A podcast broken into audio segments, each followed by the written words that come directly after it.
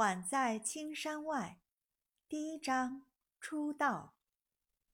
正是春日，寿州丰仓县外的官道上，四辆马车排成一列，正不紧不慢地向前行驶着。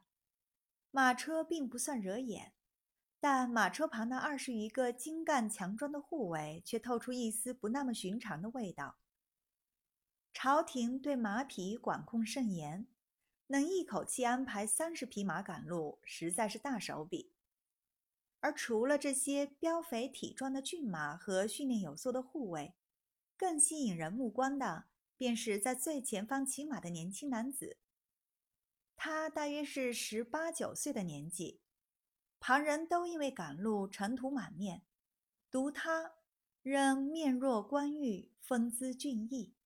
信马过处。比携着春光而来的南风还叫人心折。路边常有卖茶的小姑娘，因偶然的惊鸿一瞥而吃愣愣张着嘴，直到车队驶过仍盯着看，平白吃了好些尘土。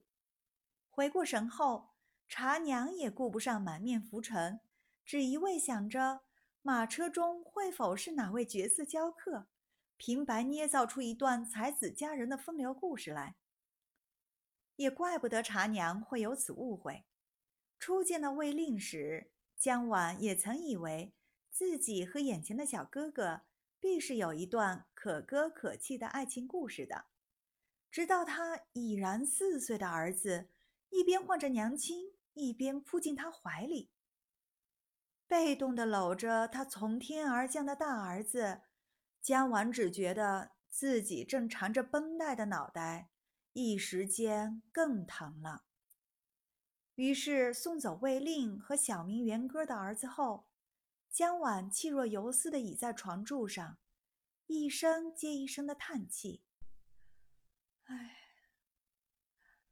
唉。”他的贴身婢女桃枝忙问：“夫人是又头疼了吗？”江婉闭着眼，并没有心情答话。他发现自己因为车祸穿进了这位倒霉夫人的身体里时，费了好大的力气才接受现实。本以为自己怎么也是个金尊玉贵的小姐，还遇见了这么英俊的少年郎，结果他竟然已婚已育。不过就是已经成了亲。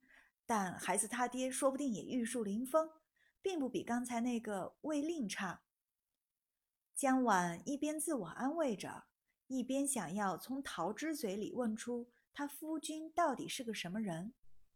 然而他还没开口，脸蛋圆圆的桃枝似是想岔了什么，猛地对他跪下了：“夫人，今晨你才刚好些，好容易喝了半碗粥，可别再叹气了。”三爷虽然去了，但你还有元歌呀，你还要看着他娶妻生子，受他的孝敬呢。夫人，慢着，老爷去了的意思是不是她丈夫死了？如果她丈夫死了的话，江婉突然笑了一声，意识到桃枝正看着她，又正色道：“你快起来，快起来。”桃枝连忙站起来，依旧满眼担忧地望着他。我问你件事儿。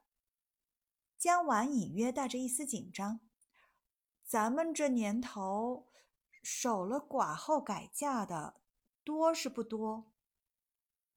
桃枝一愣，如实道：“这倒不少。”见江婉露出困惑的神情，桃枝才想起夫人早上说。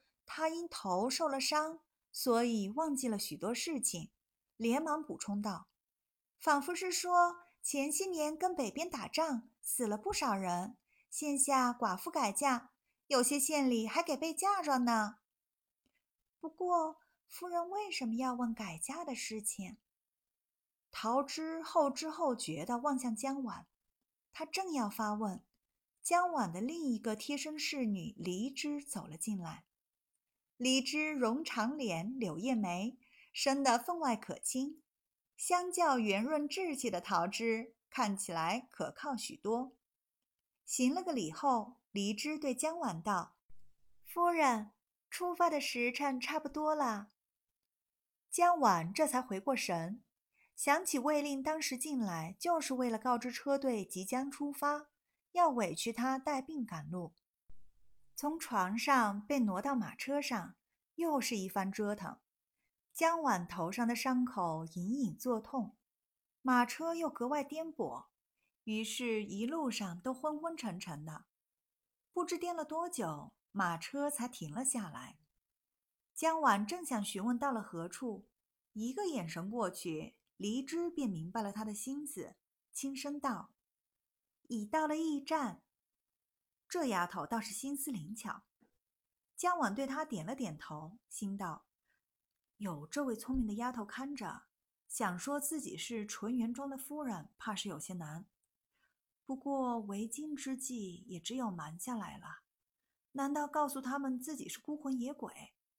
这就更不现实了。